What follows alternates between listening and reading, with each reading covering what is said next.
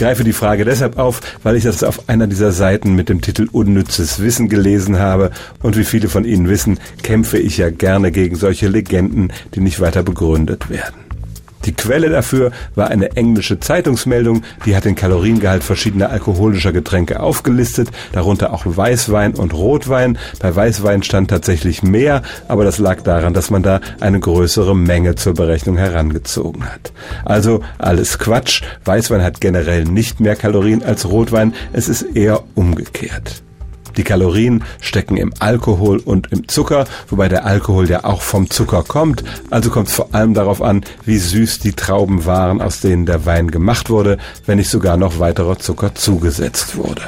Zwischen trocken und lieblich gibt es da schon Unterschiede. Generell kann man sagen, die meisten Weiß- und Rotweine liegen irgendwo zwischen 70 und 80 Kalorien pro 100 Milliliter. Beim Rotwein können es auch schon mal 85 sein.